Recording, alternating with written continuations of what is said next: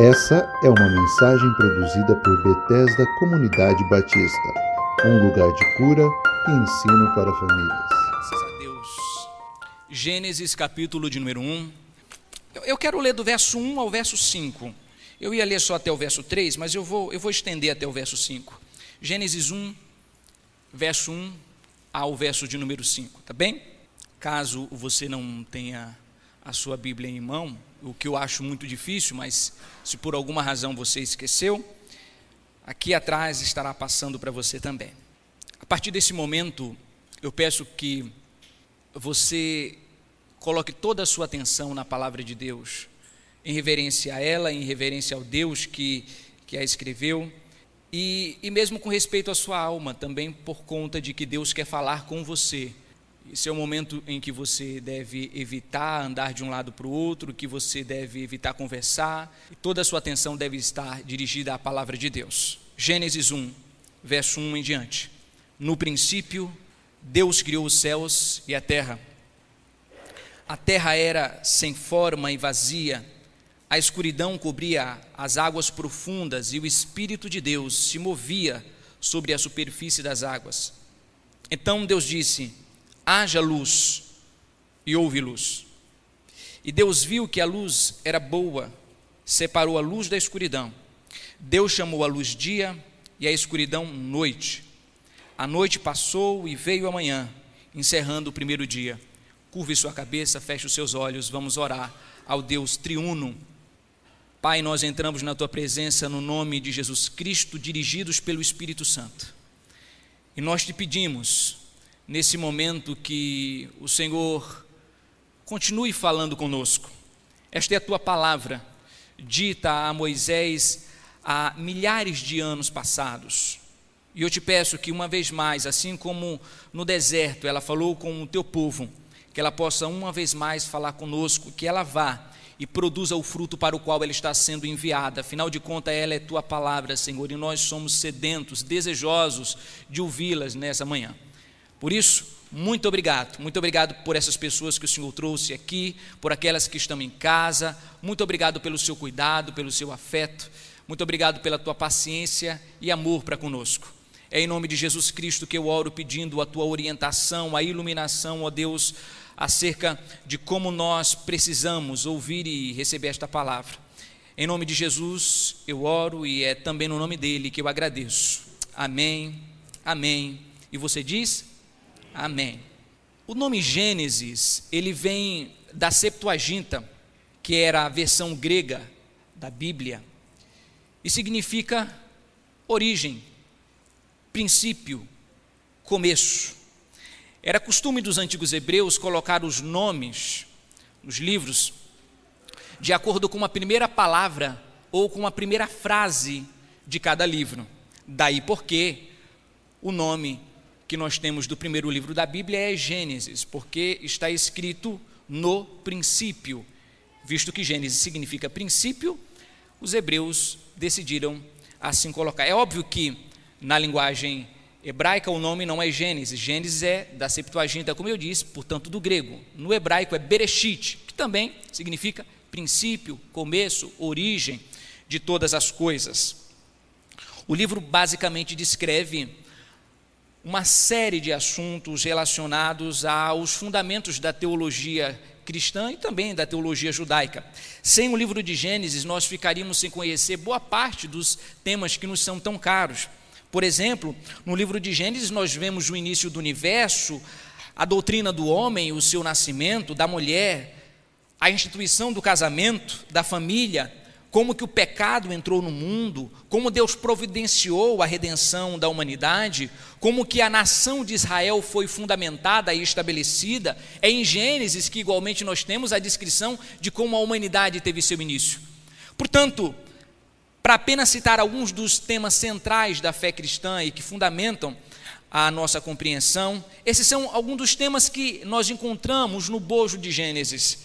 Por isso, esse livro não é apenas importante, ele é imprescindível para que nós entendamos a nossa fé, para que nós entendamos aquilo que nós acreditamos e os fundamentos daquilo que nós acreditamos. Se no livro de Gênesis nós temos o início, o Apocalipse é a consumação. Mas sem o início, ficaria difícil celebrar a consumação de todas as coisas, porque nós não entenderíamos da melhor forma possível. Talvez um dos capítulos mais conhecidos do livro de Gênesis seja o próprio capítulo de número 3, juntamente com o capítulo de número 1 e 2. Os três primeiros capítulos são extremamente importantes porque eles relatam, de maneira geral, as descrições do início da criação de uma maneira ampla, de uma maneira geral. Talvez Gênesis seja ainda especialmente importante porque ele destaca em Gênesis 3 e 15 como Deus providenciaria a redenção da humanidade. Você há de lembrar de Gênesis 3 e 15 que diz que da semente da mulher nasceria um que esmagaria a cabeça da serpente. Texto extremamente eh, messiânico, uma promessa de Deus de que enviaria o seu filho ao mundo para destruir as forças do diabo, o poder do pecado.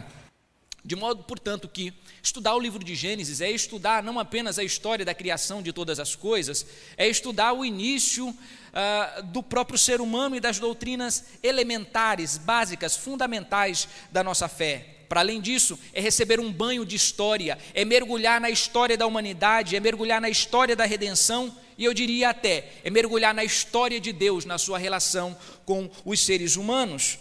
Por isso, é extremamente importante que nós dediquemos mais tempo para estudar o livro de Gênesis. E ele tem objetivos muito bem delimitados, muito bem estabelecidos. E eu gostaria de destacar aqui pelo menos três objetivos da escrita do livro de Gênesis. Primeiro, o objetivo de Gênesis é fortalecer a fé da geração do Êxodo. Vocês vão de lembrar que no Êxodo nós temos a libertação, a redenção de um povo escravizado, de um povo oprimido política e espiritualmente pelo Egito, de modo que este povo não tinha o conhecimento do Deus dos antigos hebreus, não tinha o conhecimento de quem Deus era, era um conhecimento pálido, era um conhecimento turvo, era um conhecimento sombrio acerca da identidade de Deus e da sua obra, do seu poder, do seu caráter. De modo que Gênesis é escrito em 1445 antes de Jesus Cristo, portanto, 3.445 uh, anos atrás, com o propósito de fortalecer a fé deste povo que tinha pouco conhecimento do Deus que estava libertando. Eles precisavam saber que o Deus que estava libertando a vida deles era o mesmo Deus que tinha criado todas as coisas. O Deus que estava libertando da mão forte de Faraó tinha poder suficiente para criar todas as coisas. Ora, diria Moisés àquele povo, se Deus que criou todas as coisas, que deu início a todas as coisas, que deu a geração de todas as coisas, Ele tem suficientemente poder para tirar vocês daqui com mão forte também. Portanto, com o propósito de estabelecer e de fincar uma fé mais forte do povo hebreu, Deus dá esse livro a Moisés para lembrar aquele povo que ele tem poder para criar todas as coisas. Quem pode o mais, pode o menos. Se ele pode criar todas as coisas, ele também pode libertar aquele povo da mão de Faraó. Esse é o primeiro objetivo. Lembrar os hebreus de que Deus é suficientemente poderoso para libertá-los, porque, evidentemente, eles estavam com medo, angustiados e precisavam conhecer quem era este Deus. Segunda razão para a escrita do livro de Gênesis é para responder ah, sobre a história do povo de Deus. De onde veio o povo de Deus? Qual é a sua origem? De modo que, de Gênesis capítulo 1 até o capítulo de número 12, nós temos a descrição da criação ah, da humanidade de modo geral, do universo e da humanidade, até Gênesis 12. De Gênesis 12 até o capítulo de número 50, nós temos a descrição da origem do povo de Israel. Então a gente pode dividir o livro de Gênesis dessas duas ah, formas, ou nessa perspectiva. Uma 12, história da humanidade de modo geral e do universo. Gênesis 12 a 50, nós temos ah, o início da história de Israel, do antigo povo hebreu, de modo que aquele povo precisava saber da sua origem, que Deus havia chamado Abraão, feito uma promessa de que a partir dele haveria uma grande nação e de que todas as nações da terra seriam benditas nele. O povo desconhecia também os detalhes dessa verdade.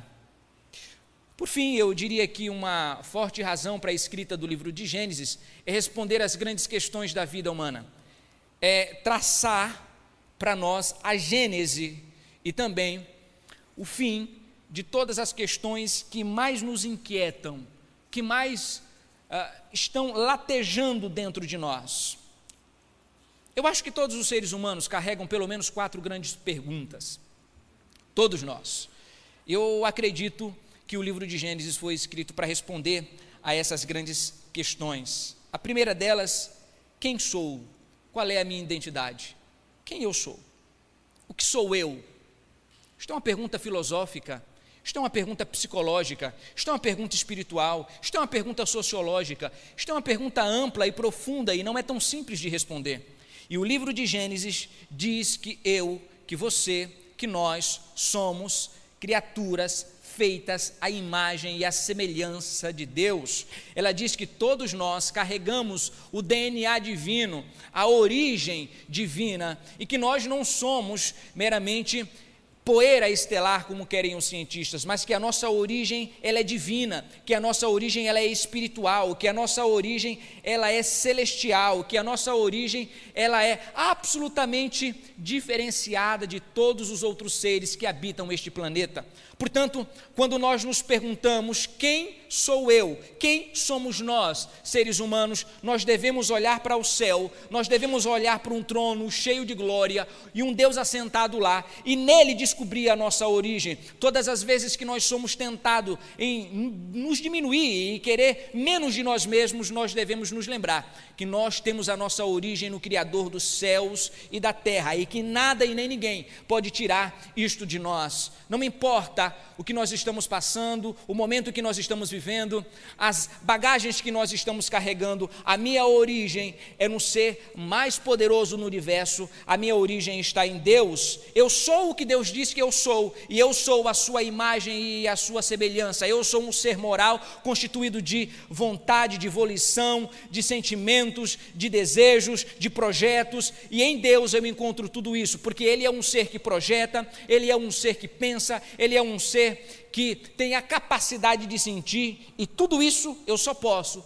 porque eu estou em Deus e Deus está em mim. Quem eu sou? Eu sou uma criatura de Deus, mas não qualquer criatura.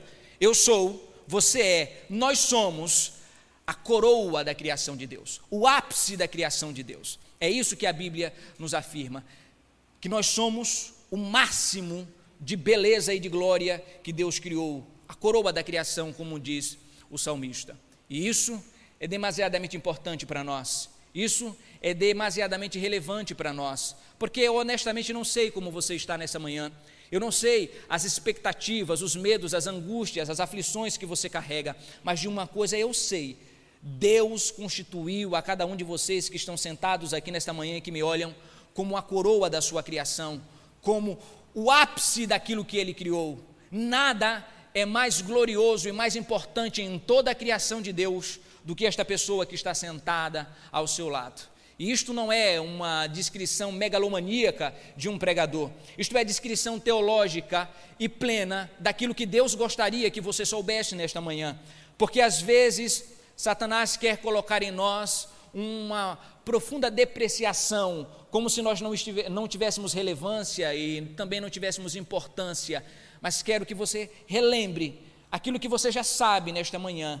Você é muito importante para Deus. Não há nada que Ele tenha criado neste universo que se compare à formosura, à glória e à importância que Ele tem dado à humanidade. E isto é muito relevante. Mas não responde apenas à questão da identidade, sobre quem eu sou. O livro de Gênesis responde à minha origem, de onde eu vim. E, portanto, responde os meus vínculos mais profundos. Responde a minha pergunta por uma insatisfação corrente na vida humana. Quando eu falo de origem, de onde eu vim, eu também estou falando ah, dos vínculos mais profundos que eu carrego. Todos nós carregamos um anseio profundo por alguma coisa maior do que nós mesmos. Talvez você que esteja me ouvindo agora no Facebook, no YouTube, esteja carregando exatamente esse sentimento de que você deseja alguma coisa maior do que você mesmo, de que você espera alguma coisa a qual você não consegue nomear, de que você precisa de alguma coisa que você não consegue dar nome, maior do que você, que você não tem linguagem aqui para descrever o que é exatamente isso, uma falta, uma saudade de uma coisa que você desconhece. Pois a Bíblia diz no livro de Gênesis que nós temos uma origem e a nossa origem está em Deus. Como costumava dizer Billy Graham, o ser humano tem um buraco ele tem uma lacuna do tamanho de Deus. E enquanto esta lacuna não for preenchida, e enquanto este buraco existencial não for preenchido, nós continuaremos desejando algo que nós não sabemos o nome. Enquanto isso não for bem resolvido na sua vida, enquanto isso não estiver bem fincado, estabelecido na sua alma, você carregará este profundo anseio por alguma coisa que muitas vezes você sequer sabe nomear. Gênesis nos fala de um vínculo profundo o sopro de Deus vindo dele diretamente, mostra para nós que organicamente, espiritualmente, fisicamente, nós dependemos dele, que nós carecemos dele e que por isso nós haveremos sempre de carregar isto em nós. Não haverá momento da tua história, não haverá momento da minha história em que este desejo não esteja aflorado. Sempre haverá um desejo, uma busca por alguma coisa maior que nós. E este desejo, que às vezes nós não sabemos nomear, ele é Deus. Esse nome que nós, muitas vezes, essa inquietação que às vezes vem em nós no cotidiano, e nós não sabemos de onde vem, essa angústia, muitas vezes é Deus lembrando-nos de que nós precisamos ter um contato maior com Ele, porque nós viemos dele, nós saímos dele. Portanto, os nossos vínculos mais profundos, mais ah, amplos, estão em Deus. Talvez a sua tristeza, a sua angústia, a sua busca nessa manhã seja exatamente essa inquietação colocada pelo Espírito Santo de que você deve buscá-lo de uma maneira mais presente, de que ele quer ter um contato maior com você, de que ele quer conversar contigo, de que ele quer estabelecer uma relação, um vínculo mais profundo. Enquanto este vínculo não for restabelecido, enquanto este vínculo não for colocado na posição que ele sempre deveria está, você continuará desejando aquilo que às vezes você sequer sabe nomear. A psicologia às vezes dá nome de angústia, mas a angústia, boa parte das vezes, é saudade de Deus, é saudade de conversar com Ele, é saudade de falar com Ele. O livro de Gênesis também estabelece para nós não apenas quem eu sou, de onde eu vim, mas também ele nos diz como devo viver. Estabelece, portanto, para mim para você ética, base para as decisões corretas da vida. Se nós temos um Deus que nos criou a sua imagem e a sua semelhança, e imagem e semelhança é a mesma coisa, significa uma é a mesma coisa, significa que nós temos os atributos de volição, de vontade, de desejo, de projetos de Deus. Não significa imagem física, forma, porque Deus não tem forma, Deus não se parece conosco, dois olhos, nariz. Deus é um ser espiritual. Quando a Bíblia diz que nós fomos feitos à sua imagem e semelhança, está dizendo que nós fomos criados de acordo com a constituição espiritual de Deus. Deus é um ser espiritual, com vontade, com desejos, que projeta, que ama, que sente. E é isso que significa imagem e semelhança. Portanto, ser a imagem e semelhança de Deus significa que nós somos seres éticos, que nós podemos tomar decisões, que nós podemos governar sobre nós mesmos e sobre as coisas que estão ao nosso redor. E portanto, nós podemos escolher o bem com a ajuda de Deus. Sem a ajuda dele, nunca poderemos fazê-lo. Mas a ética é algo que está estabelecido a partir da imagem e semelhança de Deus. O livro de Gênesis então nos responde como nós devemos viver, que nós devemos obedecer a este Deus, que nós devemos estar perto dele e ouvir a sua lei. Por conseguinte, também estabelece para nós uma correta forma de estabelecer os propósitos para a nossa vida. Por fim, o livro de Gênesis ah, também nos diz sobre para onde eu vou, qual é o meu destino.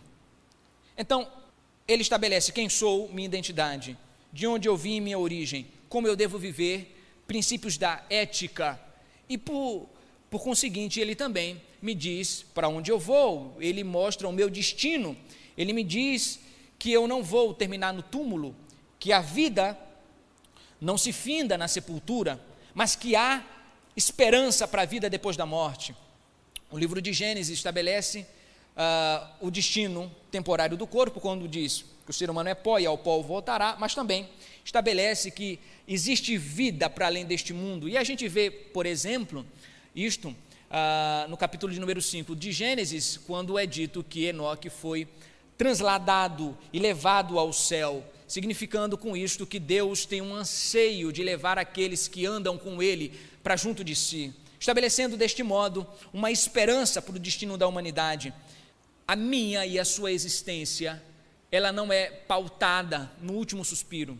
A minha e a sua existência é pautada num projeto de esperança de Deus de nos transladar para junto de si, como ele fez com Enoque. E o livro de Gênesis, embrionariamente, nos mostra essa direção. Nós temos um destino em Deus, com e para Deus. Nós temos uma esperança que se estabelece nele mesmo, e é isto que ele coloca para nós. Dito isto, fazendo este panorama geral dos primeiros capítulos do livro de Gênesis, eu gostaria agora, juntamente com você, de comentar os primeiros versículos de Gênesis e eu gostaria que você me acompanhasse nessa empreitada. Gênesis capítulo 1, verso de número 1. No princípio, Deus criou os céus e a terra. Interessante porque quando a gente está viajando e a gente pega uma estrada e aí a gente vai lá 100, 120, dependendo da velocidade que a estrada permite, e a gente vai uma, duas, três horas, quatro horas, cinco, seis. Para minha terra, três dias de viagem de carro. É longe, é longe. Acredite em mim, é longe. E aí você fala: Meu Deus, isso não acaba. É grande demais. Como é? E você passa na estrada e vai observando vilarejos, casas. Deus, quanta gente, como é grande. Só que a gente só está num estado, passando por um estado, no máximo por um país inteiro. E a gente já acha imenso. Mas o que você diria de um universo com 90 bilhões de anos-luz de uma extremidade à outra, 90 bilhões de anos indo na velocidade da luz, 300 mil quilômetros, não é 300 quilômetros, a velocidade da luz é 300 mil quilômetros em um segundo. Você quer ter uma ideia do que é essa velocidade? A luz dá sete voltas ao redor da Terra em um segundo. No globo, sete voltas em um segundo. Essa é a velocidade da luz. Imagine a luz percorrendo essa velocidade e levando 90 bilhões de anos para ir de uma extremidade à outra. Esse é o tamanho, não do universo, mas do universo observável, daquilo que até hoje os cientistas conseguem quantificar do tamanho do universo. E a Bíblia diz de uma maneira extraordinária que Deus, em Isaías, a descrição, ele mediu o universo a palmo. Que é isso? Que poder é este? É o poder do Deus que diz para você não temas. É o poder do Deus que diz para mim não temas, porque eu sou contigo. Se eu posso medir o universo a palmo, se os rios, os mares, como diz Isaías, cabem na concha da mão do próprio Deus, será que ele não tem poder de ajudar você nessa aflição que você está vivenciando? O Deus que criou todas as coisas e que mede o universo a palmo, o Deus que diz que as nações são como pó da terra, que os reis são como nada, o Deus que destrói o anticristo com o sopro da sua boca, será que ele não tem poder de ajudar você nesta aflição, nessa dor, nessa angústia, neste projeto? Pois eu tenho uma boa notícia para você. O Deus que diz para você não temas é o mesmo Deus que criou o universo do nada, é o mesmo Deus que chamou a existência aquilo que não existia como se já fosse, é o mesmo Deus que diz para o diabo que ele não tem poder de fazer absolutamente nada na tua vida a não ser com sua permissão, é o Deus que controla todas as coisas com o poder da sua destra, é o Deus que diz haja luz e há luz, e tem que existir porque ele tem poder para criar as coisas do jeito que ele quer, na hora que ele quer, com o poder que ele quer haja e há. No princípio criou Deus os céus e a terra. o Deus que chama à existência todas as coisas que não existem como se elas já fossem, diz o livro de Hebreus, é o Deus que diz a você nesta manhã: não temas, porque eu sou contigo e eu te sustento com a destra da minha justiça, diz o Senhor. No princípio, Deus criou os céus e a terra. É possível que Gênesis capítulo 1, verso 1 afirme que Deus criou a matéria em um ato instantâneo o vocábulo empregado aqui no hebraico é bara, traduzido por, na sua tradução, criou. Bara é a palavra hebraica para criou. E só se usa essa palavra no Antigo Testamento quando ela tem uma conexão na atividade de Deus, numa criação do nada. Não existe absolutamente nada e Deus passa a trazer aquilo à existência. É diferente uh, por exemplo, de asa, que é um outro termo usado às vezes na Bíblia, mas asa no hebraico é fazer, a partir de alguma coisa que já existe. É como se fosse moldar, lapidar, mas a coisa em si já existe, é asa. O termo de Gênesis 1:1 não é asa, criar ou fazer a partir de alguma coisa que já existe, moldar, mas é bara, que é criar do nada. E quando eu digo criar do nada, eu quero dizer nada mesmo, porque você está olhando aqui o vácuo, e o vácuo é alguma coisa, o vácuo é ar. O vácuo, ele tem, aqui no caso não é vácuo, né? É, é, é, mas nós temos vento. Quando nós pensamos mesmo no, no, no vácuo do universo, esse espaço absoluto, sem nada ali, aquilo ainda é alguma coisa, porque é o espaço entre uma coisa e outra. É ah, algo. Portanto, quando a gente diz assim, Deus criou do nada, mesmo quando você pensa em espaço vazio, isso não é nada. Isso ainda tem moléculas. Isso ainda tem ah, átomos. Eu e você não conseguimos entender o que é nada. Porque quando a gente pensa em, em, em algo, a gente sempre pensa em cheiro, a gente sempre pensa em forma, a gente pensa em textura, a gente pensa em cor.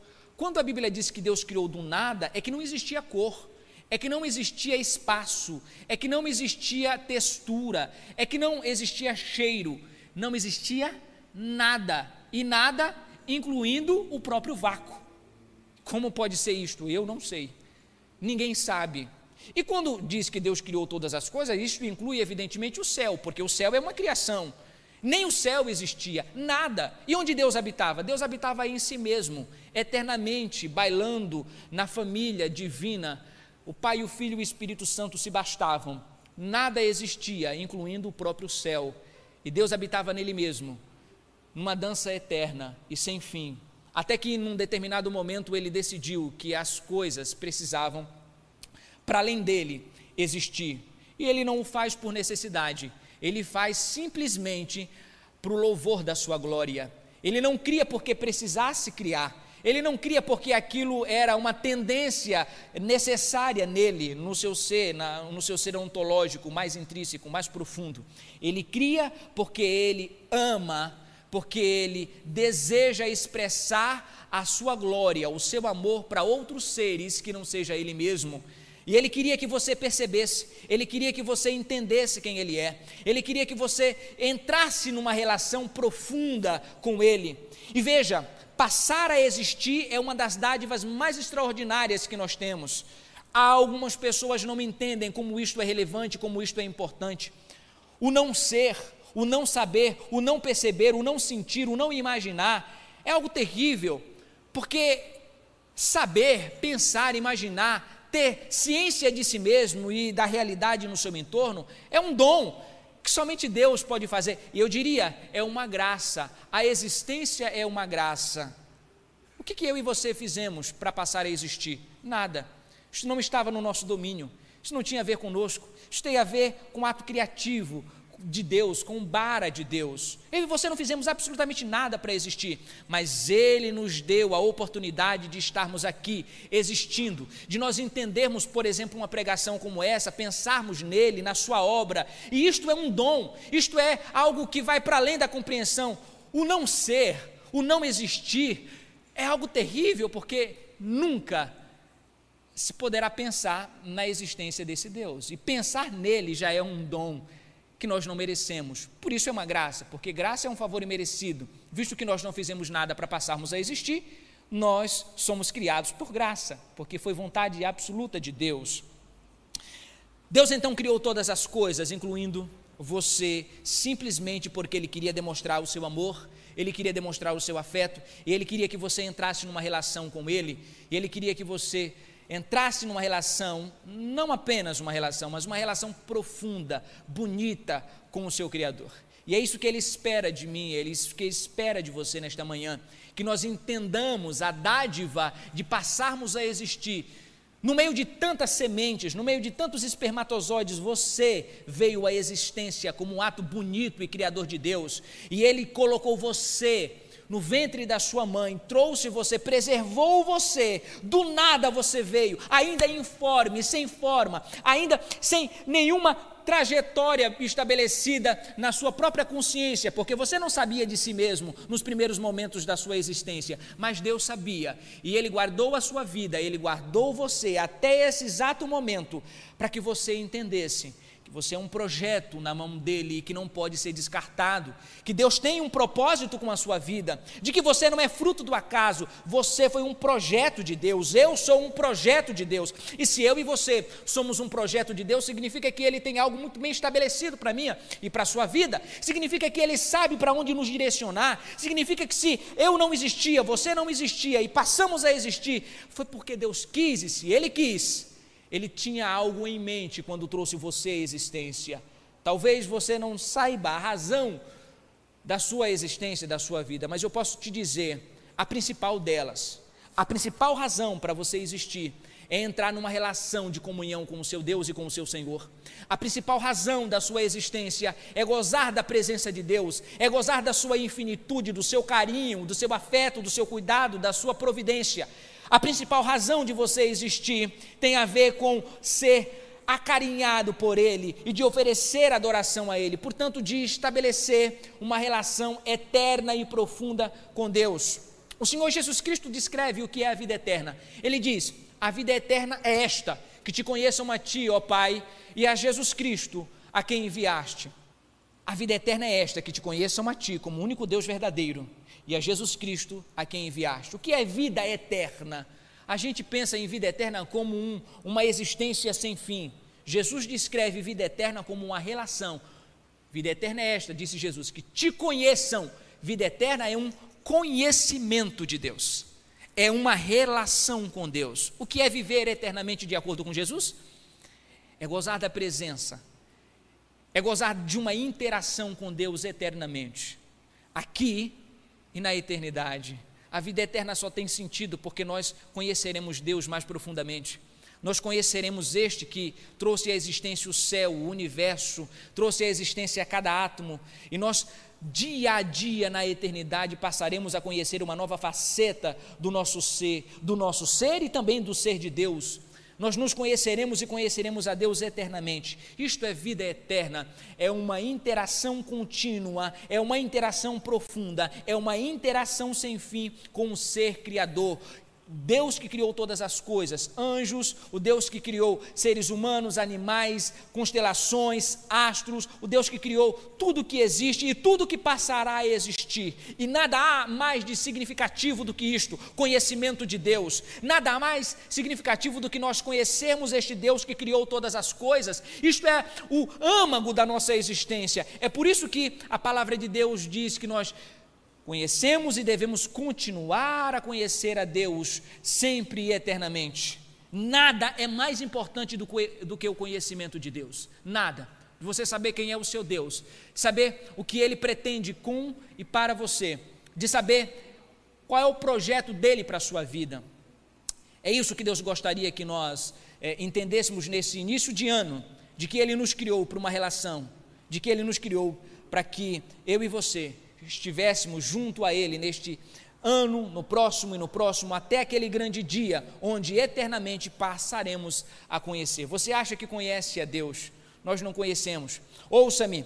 Haverá um dia onde nós seremos assombrados pela presença do eterno, do inominável, do indecifrável. Haverá um dia onde nós estaremos olhando para aquele grande trono branco, onde eu e você estaremos com os olhos fincados nesse ser inominável, neste totalmente outro, neste que João descreve no livro do Apocalipse, capítulo 4 e capítulo de número 5, como aquele que tem a semelhança, ou ele tinha a semelhança. Ele não tem coragem de descrever o que é, porque ele não sabe descrever. Ele é semelhante, ele é parecido, mas não dá para saber exatamente o que ele é. Um dia, eu e você olharemos para este ser e nós cantaremos assim como os anjos, como os querubins, serafins, arcanjos, santo, santo, santo, dia e noite. Você sabe o que significa isto? A palavra santo significa o separado, o distinto, o incomum, o diferente, aquele que foi separado de tudo e de todos, o que não pode ser comparado com nada.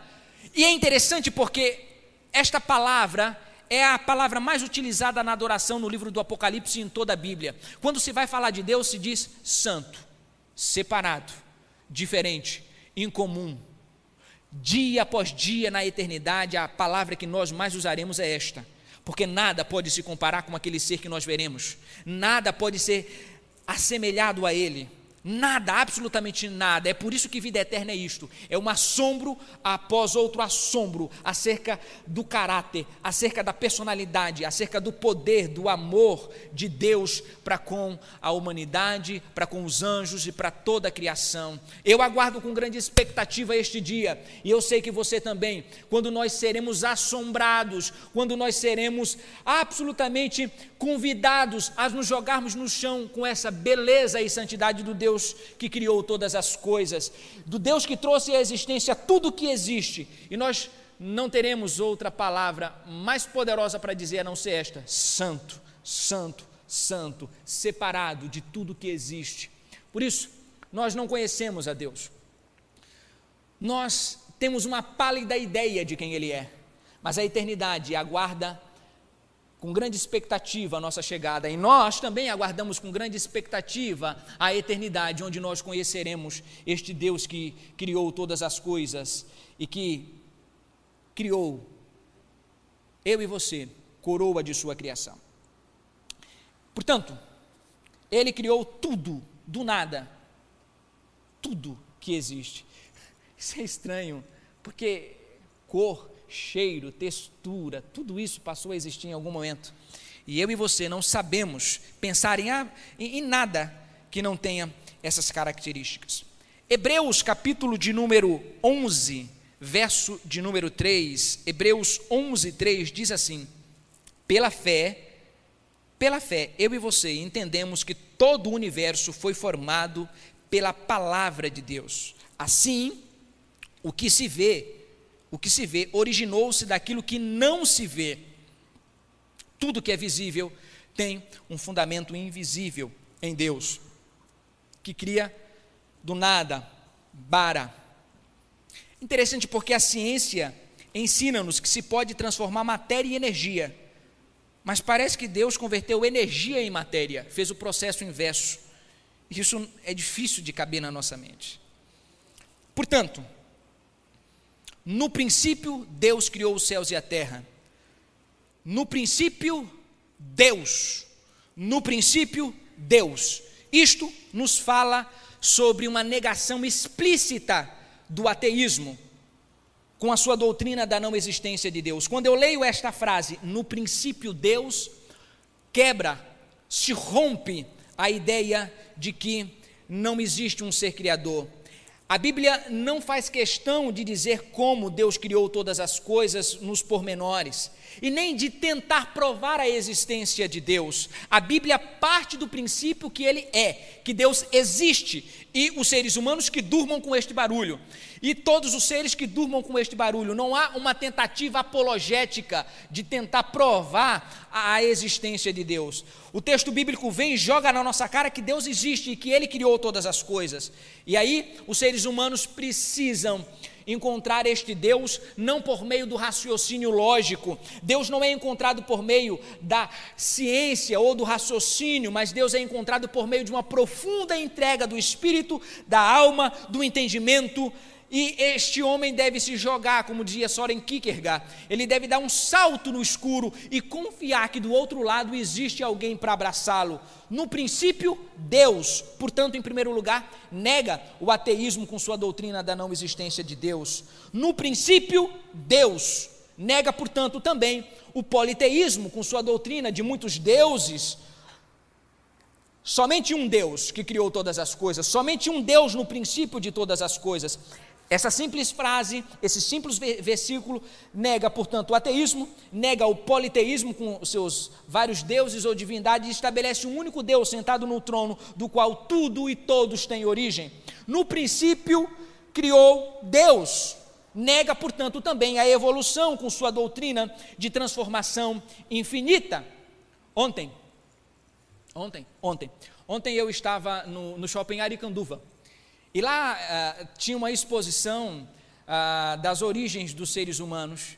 E, uh, assim, vários eh, bonecos ou maquetes, tamanho de um ser humano normal, eh, um, com uma aparência estranha, cheia de, de, de, pelos, com aparência de macaco. Eu olhei para a Milene e disse: Deus me livre de ter uma origem assim.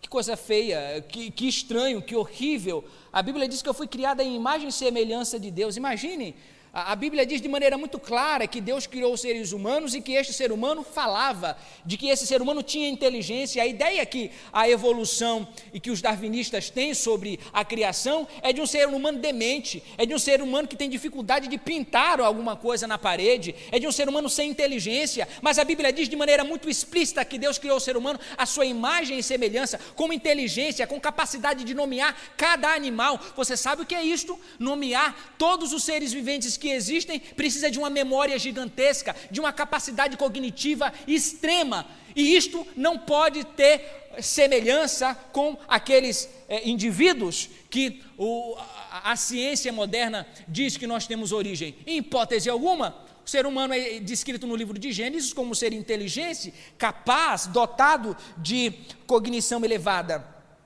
Nega, portanto, criou Deus, a origem é inteligente, a origem é, é, é dotada de profundo conhecimento. Nega, portanto, a evolução, no princípio Deus. Esta frase, no princípio Deus, criou os céus e a terra, nega de igual modo o materialismo. Deus criou os céus e a terra. O que é o materialismo? É a ideia filosófica de que a matéria é eterna ela só vai sofrendo mutações de formas. Mas a Bíblia diz que a matéria passou a existir em algum momento e ela tem sua origem em Deus. Portanto, a expressão no princípio criou Deus nega o materialismo, a eternidade da matéria. Nada no universo é eterno a não ser o próprio Deus. Só Deus é eterno. No princípio, Deus nega também e, portanto, a suficiência do ser humano.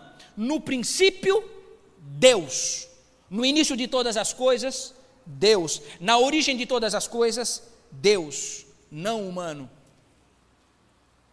O humanismo é a concepção filosófica de que o ser humano está no centro de todas as coisas, de que nele reside o centro do universo, de que tudo que existe existe para o benefício do ser humano.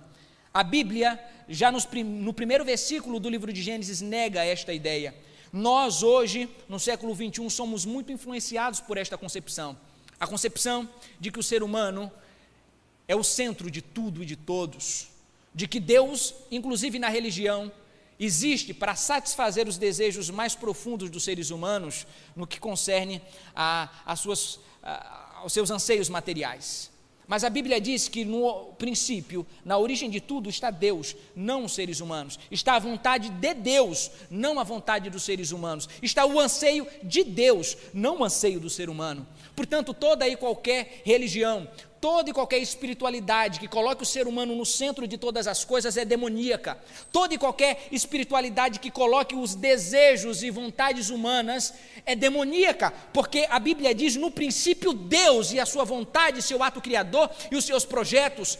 A religião verdadeira é aquela religião que estabelece a vontade, o anseio e a pessoa de Deus na centralidade de todas as coisas. Veja, ela essa expressão, ela nega a autossuficiência humana tão difundida nos nossos dias. E nos chama à dependência de Deus. Ela nos lembra que Deus é a origem para a qual devemos sempre voltar, é a porta a qual nós devemos sempre abrir, é a fonte da qual nós sempre devemos estar bebendo.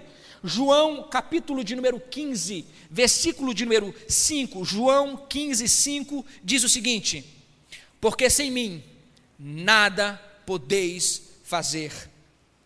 Não é que você pode respirar sem Deus, não é que você pode sobreviver a uma gripe sem Deus, não é que você pode tirar a cutícula da tua unha sem Deus, você não pode nada e você não pode nada mesmo. Queridos irmãos, nós somos dependentes em absoluto de Deus. Nós não temos a capacidade de sair do nosso lar e chegar até aqui se Deus não disser um amém e um sim às vezes e frequentemente nós somos invadidos com surpresas na nossa vida. De repente estamos bem, de repente um ente querido está bem, e somos invadidos com uma doença, somos invadidos ah, muitas vezes, inesperadamente, com uma morte. Isso não está no nosso domínio, é uma lembrança do Criador de que nós somos dependentes dele, de que nós não temos a capacidade de gerir, de supervisionar a nossa vida de maneira completa, ampla e profunda. Nós estaremos sempre num processo de dependência de Deus, e todas as vezes que nós nos esquecemos disso, Deus faz faz questão de nos lembrar. Todas as vezes que isso some da nossa consciência, Deus nos lembra de uma maneira muito apropriada que nós não somos o centro de todas as coisas, que nós somos dependentes dele e que dependemos da sua boa mão. Sem mim, nada, nada, nada podeis fazer. Os projetos que você tem estabelecido para este ano, as questões que você fincou no seu coração, pois então, se você não orou acerca disso, faça o mais urgentemente possível, porque se Deus não abençoar estes projetos, se Deus não colocar a mão sobre os projetos que você tem para este ano, não vai acontecer nada, você não vai sair do lugar. Sem mim, nada podeis fazer. No princípio, Deus. Na origem de tudo, Deus.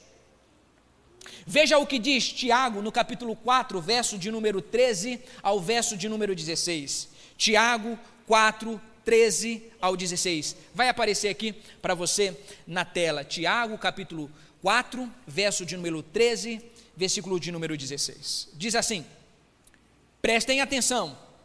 Vocês que dizem, hoje ou amanhã iremos a determinada cidade Ficaremos lá um ano, negociaremos ali e teremos lucro. Como sabem? Como sabem o que será da sua vida amanhã? A vida é como uma névoa ao amanhecer, aparece por um pouco e logo se dissipa. O que devem dizer é: se o Senhor quiser, viveremos, faremos isto ou aquilo. Caso contrário, estarão se orgulhando de seus planos pretensiosos, e toda presunção como essa é maligna. Você e eu não temos domínio sobre nada. Se Deus quiser, eu termino essa mensagem. Se Ele não quiser, Ele me fulmina aqui mesmo e eu não acabo a frase seguinte. Se Deus quiser, eu não tenho domínio sobre nada. Pastor Wilde não tem o domínio sobre nada, sobre esta congregação e sobre esta igreja. Deus é o pastor desta igreja. Ele sopra onde quer, da forma que quer. Ele é livre e o Espírito faz o que ele bem quer. E ele faz o que bem quer nesta congregação, ele faz o que bem quer na sua vida, na sua família. Ele faz o que bem quer porque ele é Deus. No princípio, Deus. Se ele quiser, nós iremos concretizar os planos que temos estabelecido para este ano. Portanto, quando for fazer qualquer coisa, se lembre de que você só conseguirá fazer se Deus disser sim. Pensemos no caso de Capitólio. Vocês com certeza acompanharam toda essa tragédia no início do ano. E aquelas pessoas que saíram para passear e, e ver aquela beleza natural, vocês acham que elas imaginavam que a vida delas iria acabar em um passeio de férias de início de ano? É óbvio que não. Elas não tinham a mínima ideia do que iria acontecer mas a vida foi rompida instantaneamente. E foi rompida porque Deus autorizou, porque Deus quis no final das contas, porque Ele tem a chave da morte do inferno. É Ele que determina quem vive e quem morre. É Ele que tem poder sobre todas as coisas. E eu e você nada sabemos. Eu e você nada podemos. Eu e você nada conseguiremos a não ser pela boa dádiva e mão de Deus. E este ano então está ofertado a Ele. Este ano e o ano que vem e todos os outros anos da minha e da sua vida estão ofertados a Deus, porque é Ele que pode determinar aquilo que vai acontecer na minha e na sua vida. A Bíblia diz que os planos saem do coração do homem, mas a resposta vem da boca do Senhor, diz o salmista. Vem da boca do Senhor. É Deus que diz sim, não, vai, não vai, fica, não fica. É Deus. E nós não temos domínio sobre nada disso, meus irmãos. Capítulo 1, verso de número 2. A terra era sem forma e vazia, a escuridão cobria as águas profundas e o Espírito de Deus se movia sobre a superfície das águas.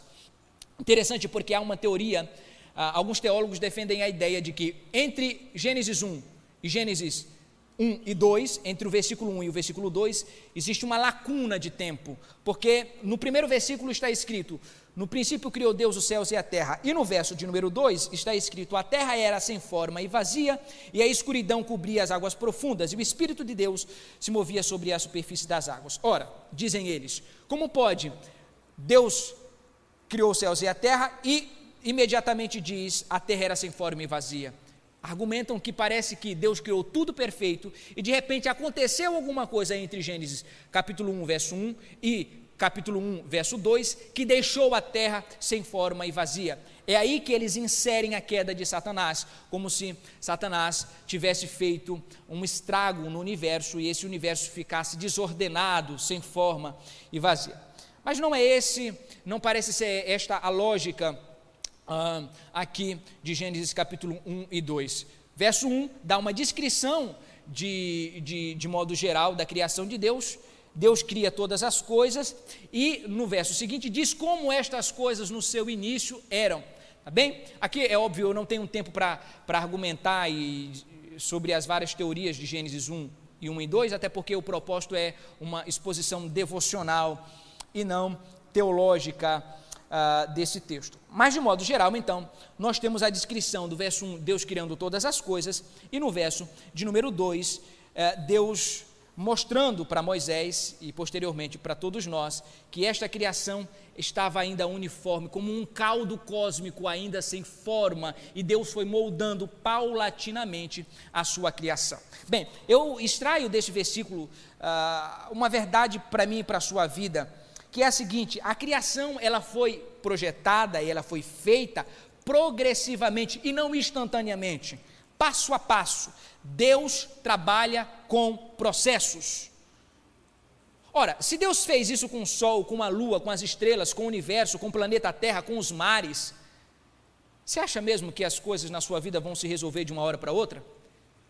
Se tudo que ele criou foi de maneira paulatina, Assim é o jeito de Deus trabalhar: processo atrás de processo, sem forma, e Ele vai moldando. Pega o ser humano do barro, da forma, depois sopra, coloca ele em pé, depois anestesia o homem, tira uma costela do homem, faz a mulher. Veja que é processual, não é instantâneo. Este não é um modo de Deus trabalhar. Jesus Cristo veio há dois mil anos passados e a redenção está operando, a santificação faz dois mil anos que está acontecendo. E ainda ele não voltou, porque Deus trabalha com processos. Depois que Jesus voltar, ainda um outro processo que entendemos acontecer, chamado de milênio, mais mil anos, até que aconteça o julgamento final. Deus poderia fazer com que você fosse salvo, pum, e já fosse glorificado? Poderia, mas não é assim que ele trabalha. Ele não trabalha desde o Gênesis com a vinda do Redentor e depois ah, com os processos ah, pós-vinda dele não é assim que Deus trabalha. Ele prefere trabalhar com processos para que nós cresçamos paulatinamente. E assim é na sua vida. Você quer que alguma coisa aconteça de maneira rápida, de maneira instantânea, mas Deus fará no tempo exato. Se Ele, com o planeta, preferiu trabalhar processualmente, por que você seria diferente? Por que comigo seria diferente? Tenha paciência, tenha calma, você não é melhor que o universo. Você não é melhor do que todas as constelações, estrelas que explodem e que formam novas constelações, novas galáxias.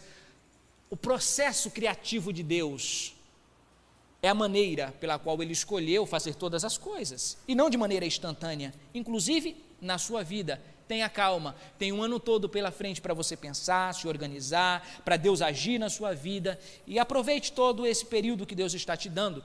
Se Ele nos der a dádiva de ficarmos vivos, e eu espero e eu oro para que sim, que Deus possa trabalhar nesse ano de maneira que você venha entender os processos dele na sua vida. Um outro ponto que eu aprendo do verso de número 2 é: enquanto as coisas com sua criação não fica do modo que ele, Deus, deseja, ele cuida dela como se fosse uma ave cuidando dos seus filhotes. Interessante porque a terra estava sem forma e ela estava vazia, não havia ainda seres vivos, mas o Espírito de Deus eh, se movia sobre a, a, face das águas e diz assim: ah, e, e, e, e, a descrição que o texto dá, ele se movia sobre a face, em outro. Eh, em outra tradução diz pairava, tal como uma águia paira sobre a face das águias, das águas.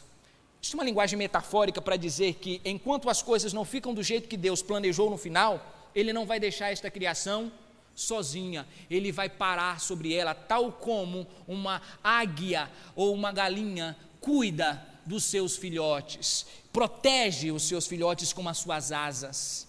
Esta é a linguagem metafórica, bonita, poética que o livro de Gênesis fala do cuidado de Deus com sua criação.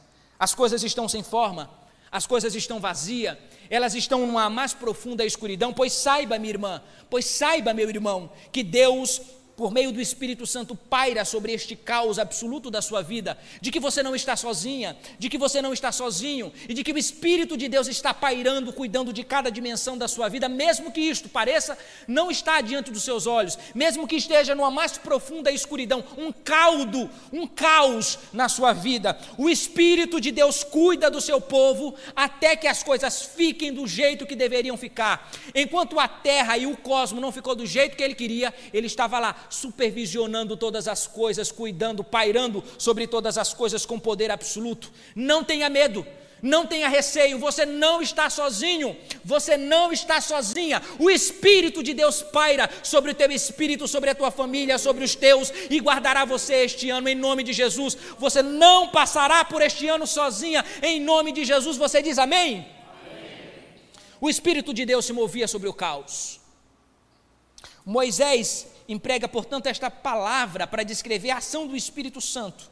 Uma ave sobre o ninho, cuidando de todas as coisas.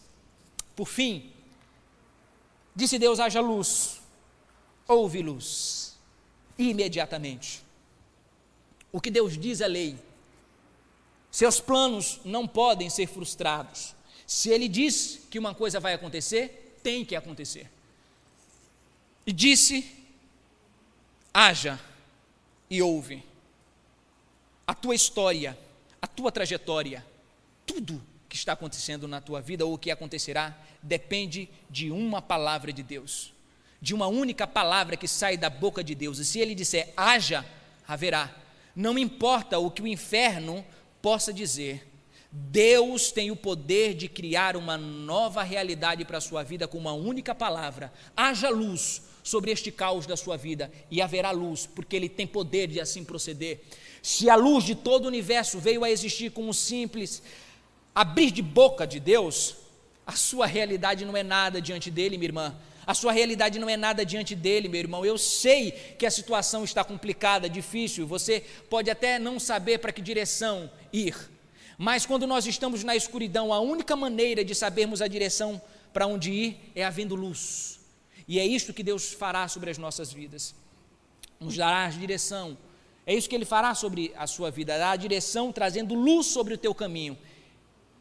Haja luz e haverá luz. Deus tem poder, com uma única palavra, de mudar a sua realidade, de mudar aquilo que está causando meio, desconforto, pavor na sua vida. A palavra de Deus é lei.